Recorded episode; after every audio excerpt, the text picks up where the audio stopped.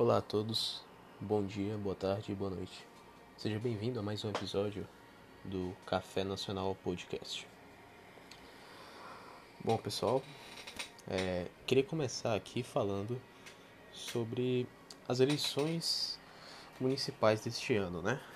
Não é bem que seja o foco daqui falar sobre esse tipo de esse tipo de aspecto da política, né? É um podcast que pretende falar de política, mas é, de outras maneiras, com foco na política histórica.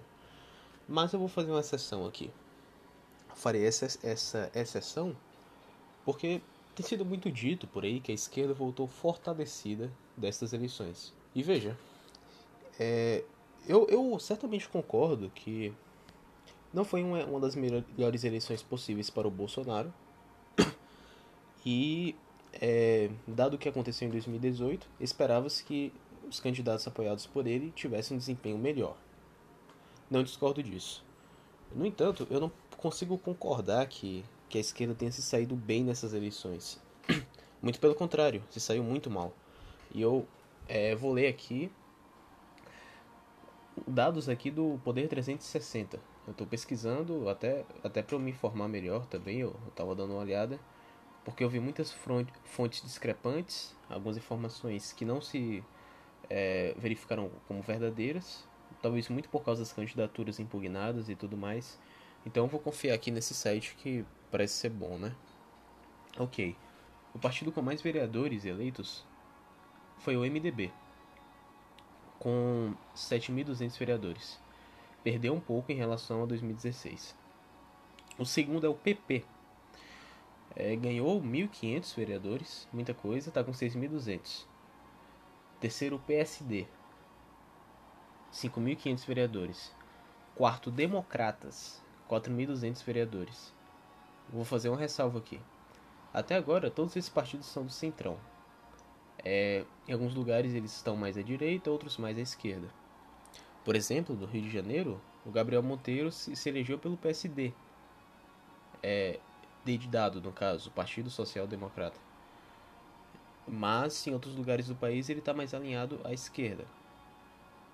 Bom, é, desses aí, o que poderia ser mais amistoso ao próprio Bolsonaro seria o Democratas, porque na Bahia, por exemplo, é um partido em que há muitas pessoas à direita, conservadoras, né? Claro, a, a, a as principais vozes do partido hoje são é, realmente centrão. Não, se, não há muita ideologia nelas.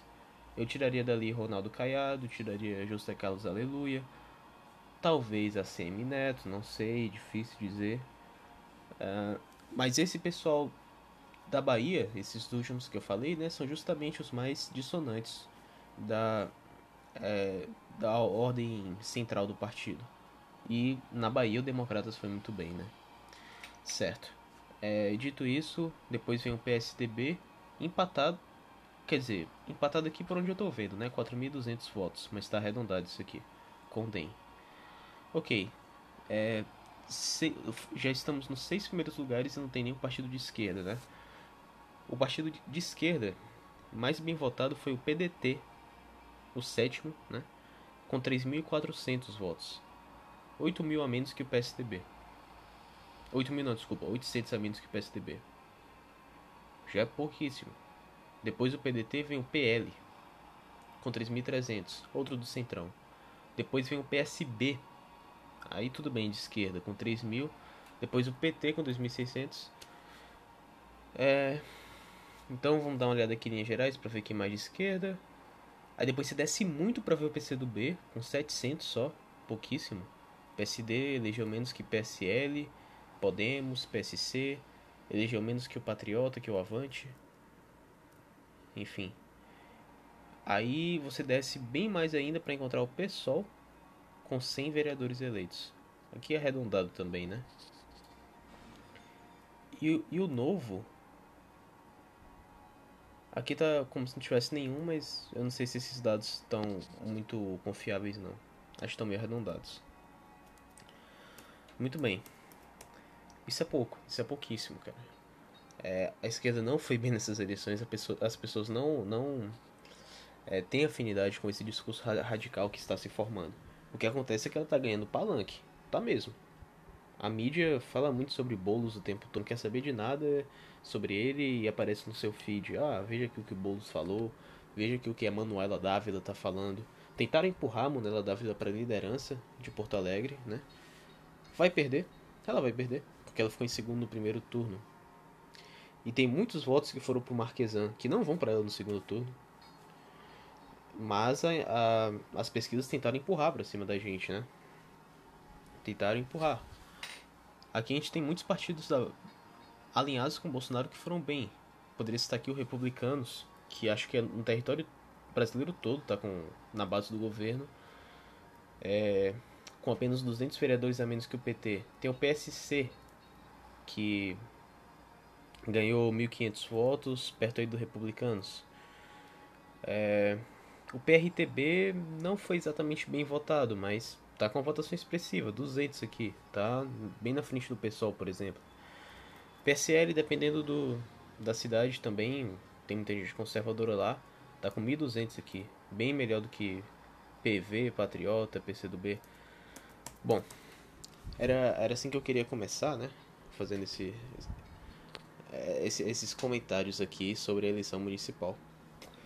No mais, pessoal, dia 4 de novo, é, não queria fazer vídeo, é, episódio de estudo de caso hoje, porque acho que se ficar fazendo todo dia vai ficar banalizado e é uma coisa que eu acho que vai fazer mal também pro, pro que eu tô tentando fazer, que é esquecer essa prática de vez. Mas o que eu posso dizer é que as coisas estão dando certo, graças a Deus, nesse sentido. É bom ter ocupações que nos envolvam, que e nos coloquem fora da zona de risco de masturbação. Recomendo, e, e falo isso também porque me recomendaram bastante, não ficar muito sozinho, desnecessariamente.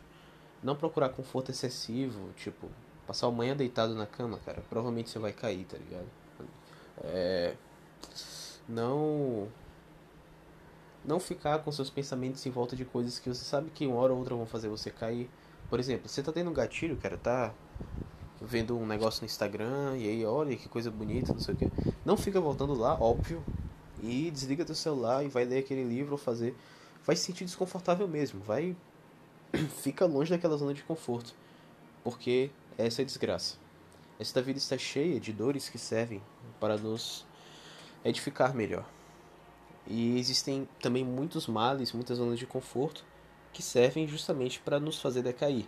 E são esses os pontos mais perigosos desta vida, porque você fica atraído pelo conforto, fica atraído pela facilidade e sofre sérios danos. Então, a jornada para acabar com esse vício certamente passa por isso. Bom, no mais é isso, vou ficando por aqui por hoje. Obrigado pela audiência e até a próxima.